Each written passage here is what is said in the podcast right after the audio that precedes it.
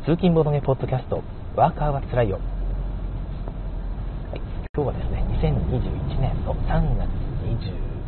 25日ですね。木曜日朝7時半の収録となります。福井の方は一応晴れてはいるんですが全体的に曇りかな。日中は15度ぐらいまで気温が上がるみたいですが、まあ、ちょっとだから寒々しい春の天気という感じですね。夕方前ぐらいにちょっと雨が降るぐらいの感じでしょうか。夜になると10度以下になるので夜出歩く方はという感じですが私の方は夜は出歩かないので、えー、まあ、今日もコートなしで来ています。でね、まあ、週末また焚き火しようかなと思ってるんですがまあ、空きがちょっとなくなってしまったんですよね。いつもは、ま、前から言ってるように近所の工務店さんのところに、薪薪に使える廃材ですね、え建築用の廃材がいっぱい、え無料で置いてあるんですよ、まあ、それを持って帰ってですね切って割って薪にして使っているので無料で使えるんですが、まあ、そこがね最近あんまり置いてないんですよね。タイミングが悪いのかな。でもまあどうも行ってもない。友達に聞くとあこの間あったよ。いっぱい持って帰ったみたいな話を聞いたりしてるので、え意外と友達同士で奪い合ってる可能性があるんだと思っているんですが本当にねあのワーカープレイスメントですよ。早いもの勝ちという、まあ、今日もねワーカーをプレイスメントしに行こうかなと思っているぐらいなんですが、まあ、とにかく週末に使う薪がないのがと困るので薪を買いに行こうかなと思っていたんですがやっぱ結構やっぱね安いところでもキャンプ場で買ったとしても安いところで500円1束500円量販店で買うと、まあ、700円800円しちゃうということでそこそこ高いですが通勤経路の行き帰り上に薪が積んである場所があるんですよね。でなんだろうなあれっていつも見てたんですがこの間ふと見ると、まあ、看板がよく見たらなんか、ね、木の看板が一緒に打ち付けてあってですね。マジックでこう名前と電話番号が書いてあって杉280円欅380円って書いてあるんですよ。であこれ売ってんだと思ってこれしかも安いなと思いまして、まあ、いつか買いたいなと思っていたんですが、まあ、今回買ってみようかなと思って、まあ、勇気を出してですねまあ、その、まあ、怪しいですけど その空き地のところに車を止めて薪の前ですね。道端ですからね。でそこで、えー、電話をしてみたんですよ、まあ、え仮にその電話の番号の方を A さんと言いましょうかねで、まあ、電話をしてプルプルはいはいはいもしもしってね明らかにおじいちゃんの声ですね。あもしもしあの A さんでしょうかあの薪を扱ってると聞きましてこちらで購入できる番号だったでしょうかね。え、え、え？っていう返事ですよ。え、え？って。でいや、あの、薪を扱ってると、あの、看板見て電話してるんですけども、看板？って言われて、はい、あの、A さんで合ってますか？っておおおおや、ええや、ええや。あの、薪を扱ってると、あの、看板に書いてあったんで電話してるんですけど、薪？薪？ああ、薪、あるよ、薪。薪ある。あるある。って言われて。ああそうですか。あの今あの薪の目の前にいるんですが購入することできますかね。ああ今なそこそこおらんおらんね今家におらんくてな。おらんわ。ああそうですか。明日の夜同じ時間とかっていらっしゃったりしますかね。明日明日明日おるおる。明日おるよ。明日おるよ。あそうですか。じゃああの明日の夜同じ時間にお願いします。明日の夜かおると思うんやけどな。本当にね電話して喋ってるとなんだ大丈夫かなこの人っていう感じだったんですけど。いやまあそれで失礼な話なんですけどね。いやなんかそんな感じで一応次の日の夜会えるかどうかわからないですけど確約して、まあ、次の日に来たわけですね。それが昨日の夜でございます。で昨日の夜、まあ、ラーメン食った後に水曜日なんでねラーメン食った後に、ね、時間通りに着きまして奥の方にいるとちょうど木工所みたいなのがあるんですね。でそちらの方に「すいません」って声をかけると昨日の電話の A さんが出てきて「おおこんばんは」ってねあのひょうひょうとしたいいおじいちゃんでしたね、まあ、自分若いおじいちゃんですごくいい方でした。えー、なんか杉に杉2束と欅3束買ったんですけども杉ってめちゃくちゃ軽いですね、まあ、欅が重いですね。あの欅と比べると杉こんな軽かったなと思って。で重さで基本的に、まあ、薪の価値って決まるのでいやこれ全部欅にしようかなと思ったんですが焚き付け用に杉もちょっとあった方がいいよなって感じ。で、まあ、杉2束、えー、欅3束買ったんですけど280円、380円って書いてあったのに、250円、350円でいいよっておっしゃってですね、ああ、嬉しいなと思って、で、おじいちゃんが計算するんですが、350円、3束で、えー、サザンが9の950円か。僕心の中で1050円だけどいいのかなと思いながら、950円か。で、500円足して1450円。あの1400円でいいよって言ってくれて、心の中で150円も安くなってるんだけどありがたいなと思って何も言わずにこれの紳士なので何も言わずにありがたく 頂戴してまいりましたけども。ただでさえ安い薪がさらに安く手に入ることができましたが。そんな感じであの薪を購入してね車に積み込んで帰ろうとしたところですね。ま近所のお友達のね、えチャガチャガゲームズの榎本さんがなんかなんかむしゃくしゃするから今から焚き火をしますっていうメッセージが入りまして、ああ、僕も行きますわって言って、えー、合流して昨日焚き火をずっとしてたんですよね。そこの真っ暗闇の森の中なんでね、一人ぼっち怖くないのかなと思ったんですが、榎本さんはもともと写真を撮ってらっしゃる方なので、あの、全タイルとかのね、今、この間クラウドファンディング終わりましたけど、あの写真なんかは全部その榎本さんが撮られてるんですよね。あの素敵なアングルで撮られてる方なので、ぜひボードゲームの写真撮りたい方は榎本さんに依頼してみると、まあ、もちろんあのお金はかかりますけども、そんなにたくさん撮らないと思うので、お願いしてみるといいかもしれませんね。まあ、その榎本さんは、その昔写真部にね、大学時代入っていたらしくて、いわゆる工画部というやつですよね。えー、暗室で一晩中1人でぼーっとしてるのが好きだったらしくてなるほどな焚き火とあの暗室のこの関係が今ちょっと垣間見えたみたいな感じがしました真っ暗闇の森の中でね2人で焚き火ずっとしててよかったんですが巻き終わる時にですね、えー、手袋を一応はめてごつい手袋ですけどで、えー、を当ててで上からねでっかい木材でガンガン叩くんですよね。でその時に暗闇でおしゃべりしながらやってたもんだから親指をめちゃくちゃバーンって木で叩いちゃってですねギャーって自分で声出しちゃったんですがあれは多分近くに住んでた人とか、まあ、いないと思いますけどたまたま近くを歩いてた人も多分いないと思いますがもしいたらですね暗闇でなんかガンガンっていう声が音とねあのなんか火がチラチラ燃えてる音が聞こえてなんだろうと見たら突然ギャーって声が聞こえたら絶対事件ですよね。考えてみたら。まあまあそれはさておき、えー、まあ、叫んでしまって、まあ、親指が腫れ上がる前にね近くの池のところで指をこう冷やしてなんとか事なきを得ましたが今でもやっぱりねじんじん痛いですね。これはちょっと元に戻るのに1ヶ月ぐらいかかるかもしれないですね。いやーびっくりしました。何しろ平日の焚き火すごく良かったです。平日にボードゲームするみたいなもんですよね。やっぱり平日の楽しみ水曜日の夜にねそういう感じで楽しむと1週間が快適に過ごせるんじゃないかなと思いました。あ、哲郎さん、おはようございます。えー、本日、有給で初めから聞きます。いいですね、有給。やっぱりね、えー、水曜日か木曜日は有給が一番ですね。明日じゃないんですね。明日はモンハン休みの日が、えー、皆さん多いと聞いてますけども。えシュウさん、おはようございます。聞こえています。20度まで上がる小春日和ですということで、20度まで上がると、もう小夏日和ですよね。ちょっと汗をかいてしまう、長袖でいると、そんな気温な気がしますが。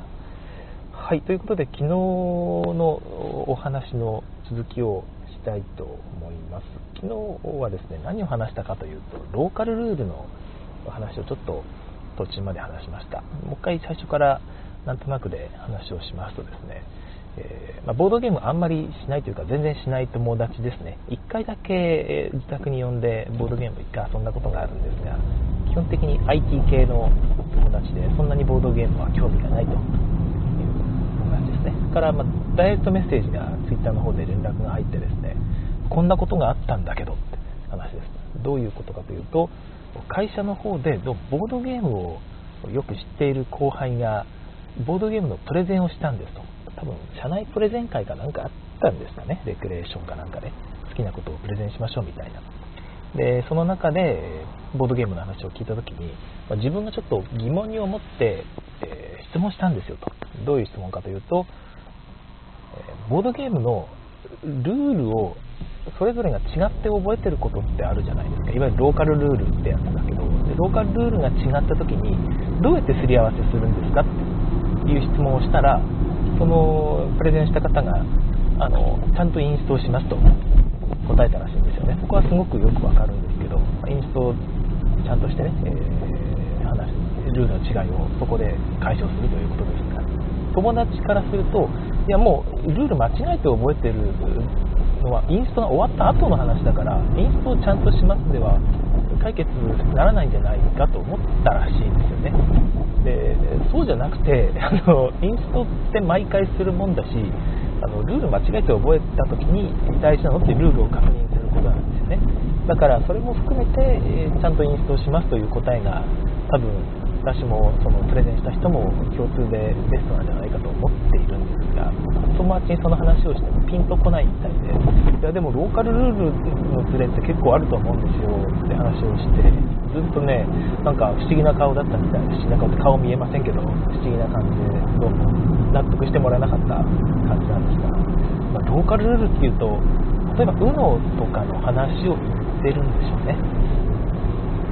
まあ、UNO っていろんな人が違うルールで遊んでいてで UNO 遊ぼうぜって言った時になんかお前のとこのルール違わないっていう話話ですよね。例えばドロー2の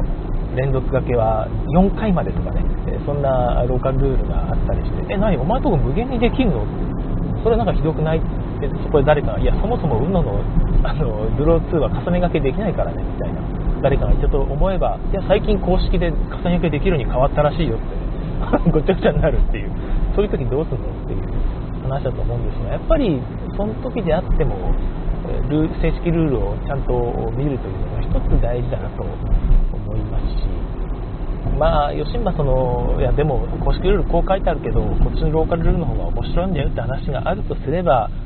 本的には、まゲームを持ち込んだ人のいうことを聞くのが一番かなと私は思っていますけどどうでしょうかね。はい、でもローカルルールで遊ぶこと自体に否定的な人もいるというのがね前回周さんがちょっとおっしゃってくれましたよね。えーと、どういう話かというとまあまああのローカルルールで遊ぶことを毛嫌いする人っていうのがいますけど、えー、鈴木銀一郎先生ですね、えー、先日亡くなられた本当に大御所な方ですが、周さんが鈴木銀一郎先生と遊んでいて直接聞いた話だということでご紹介してくださったんですが、ボードゲームっていうのは完成がないと。ずっと作り続けようと思ったら作り続けるんだけど、まあ、基本的にはどっかのタイミングで世に出ますよね。で、その後もずっと手直しをし続けているらしいんですよ。でそういう観点で見ると、そのローカルルールで楽しくなるということであれば、まあ、それは本望であると。デザイナーとしてもね。えー、ということをおっしゃっていて、えー、私自身も実は全然それはありです自分の作ったゲームをルールを変えて遊んで楽しかったということであれば、まあ、それで全然ありがたいなと私は思っていますただまあ、あのルールを変えて面白くなくなった人がもしいるのであればそれはちょっと嫌だなっていうのはありますよね。本来意図した体験とは違う体験になってしまうとそれはちょっと困るなというところですよね。で例えば果物集めで言うとですね初期の初期のというか果物畑の自分の真んからの時計回りの果物の順番ですよね。果物カードの順番は全員同じにしてほしいというふうにルールに書いているんですが、まこれ、まあ、バラバラでも遊べるっちゃ遊べるんですよね。全然。全員で1回その同じ向きに合わせるっていう面倒くさいっていうのもありますし、まあ、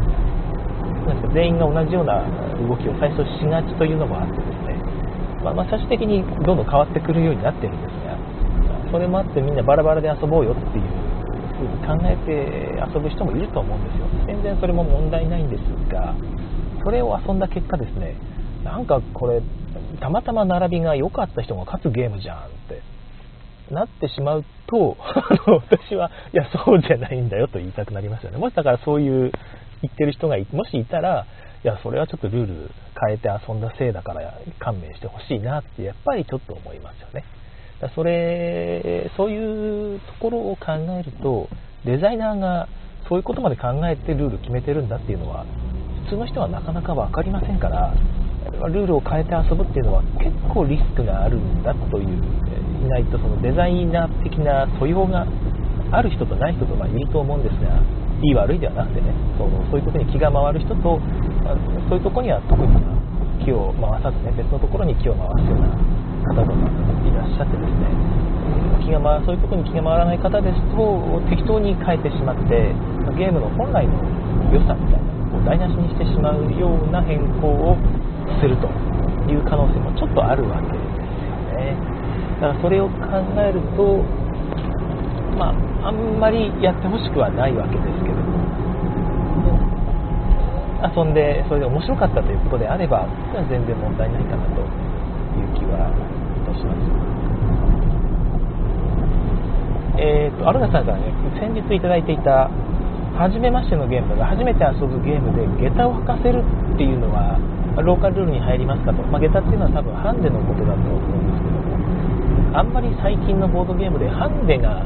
書かれているゲームってあんまりないですよねだからハンデの付け方を自分で考えて、え、やるというのは、まあ、いいと思うんですがこれもさっきと同じですよねそのハンデの量がどこまで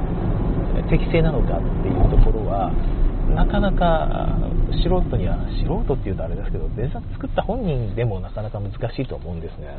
がそれをデザイナーじゃない人が考えてねハンデつけるっていうのはそれが適正かどうかっていうのはなかなか難しいと思います。ただ、あの全然つけて私はいいと思いますね。まあ、それでゲームが壊れる可能性がね、ちょっとあるんで、一応何度か試してほしいし、途中でこれ壊れるなと思ったら、まあ、やめて途中で途中からでもちょっとこれハンデなしにしてあなたがもらってたこの資源全部ちょっと没収ねみたいな感じで直してくれても、まあ、いい気もしますけども、まあ、どうでしょうね。はい、ちょっとコメントもいただいてますね。え哲郎さん、今年の東京はあっという間に桜が散りそうですということで、ああ、もうあったかくな、寒いところから一気に暖かくなるから、わーっと、うんまあ、開いて散るって感じですかね。どっちにしろ、まあね、花見がちょっと禁止されてる感じのところが多いっていうのをニュースで見てますので、まあ、近所こう、ちょっと散歩して花を見て写真撮って帰るぐらいでしょうかね。まあ昨今なかなかね、花見で集まってどうこうっていうのは難しいですよね。えっ、ー、と、アルナさん、はいはい、えっ、ー、と、シュウさん、まずきちんと正式なルールで遊んで、そのまま楽しむのがスタンダードだと思います。そうですね。はい。えっ、ー、と、なんだろう。アルナさんが、ね、ASD 的にはなぜ、なぜソゴが出たかよくわかると。いうことらしいんですが、まあ、そのさっきの友達の話ですよね。友達がなぜその辺が分からなかったのかというところでもしその辺が説明していただけるならぜひ教えていただきたいですけどね。ままあ、別にどっちでもいいですけど、はい、哲郎さん正式ルール原理主義者というほどではないんですが制作者が時間をかけて調整した結果が正式ルールだという前提でやっていますあそうですね。私もそれがとりあえずはやっぱりやそれでやりたいかなと思いますね。だから持ってきた人がルールを変えてやりたいんだという時に何を見るかというとまずその人のデザインデザイナー的な素養ですよね。その人はちゃんとその辺まで考えて変更できる人なのかどうか。ちゃんと見れる人なのかどうか。でそういうのをあんまり考えなさそうな人がこうちょっとルール変えてみたんだけどこれでいいですかって言われると大丈夫かなっていう気になります、まあ、一応持ち主なので私は言うことを聞くんですが一応できれば正式ルールでやりたいですと。1回初めてやるゲームなら特にですね、えー、というふうに言いますねというものの私自身はあのルールを変えて遊んでしまう方なので、えー、まあ、壊れてると思ったゲームですね。ちょっとこれ壊れちゃってるなと思ったゲームはルールを変えて最初からでも遊んでしまう方なのであんまり大きな声では言えないんですよね、えーまあ、一つはああれもう名前を忘れてしまった。まあまあいくつかの、名前を出そうかと思ったんですが。レールロレレボリューションはもうね、まあ、みんなが言われてて、BGG とかでも散々言われてるバランスぶっ壊れゲームなのであれもいいと思うんです。があれはもう最初から遊ぶときはバリアントを入れて私は遊んでいましたね。改訂版が出たので今後は今後は改訂版を使って遊ぶと思いますがもう1個はですねあ名前が出てこない、うん、あマングロービア、はい、マングロービアですね。こちらはいわゆる赤いチップを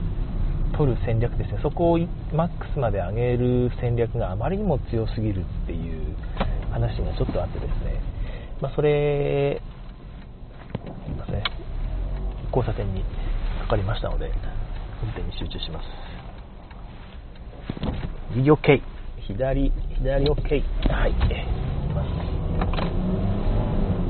あのゲームに関してもちょっと自分でバリアントを考えてですねなるべく元ゲームに影響を与えないように元ゲームの良さを損なわないように、そのそのルールその戦略だけを弱体化させるというルールを一部考案してそれで遊んだりもしていました。あとは9番のロンドンですね。9番も僕は手放してしまったのでこの話はどうでもいいんですが9番のロンドンもいわゆる、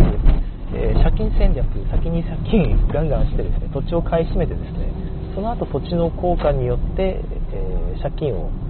え借金じゃないや、貧困か。貧困をガンガン返済していくというプレイが強すぎるという話がちょっとあって、まあ、それを抑えるためにはゲームを早く終わらせなきゃいけない終わらせればいいんだよみたいな話がちょっとあったりもしたんですけどもまあ、そのゲームがちょっと壊れてるっていうのがね発売後に見えたりもするんですよね。だからそういう場合は多少、まあ、信頼できるバリアントみたいなのを見つけてもしくは自分で何とか考案して、えー、遊んでみるというのは良い気がいたしますがね、まあ、だって壊れてるんですからどうしようもないですもんね。まあ遊んでも絶対おかしくなることが分かっているんであればですね、ま、ただ初見で遊んで、1回だけ遊んで、これ壊れてんじゃねえのってなって、えー、その後、もうこれ壊れてるから、ルール変えようっていきなり変えちゃうのはあまりおすすめしません。別にいいんですけど、全然好きに遊んでいいんだけど、え、もうちょっと何度か違う人と遊んでみて、あれってね、え、思う体験を、いろんな人と3回ぐらい遊んでも、どうも必ずこの戦略が勝つこれは壊れているのではないかってなればですね、えー、ある程度ちょっと考えてもいいんですが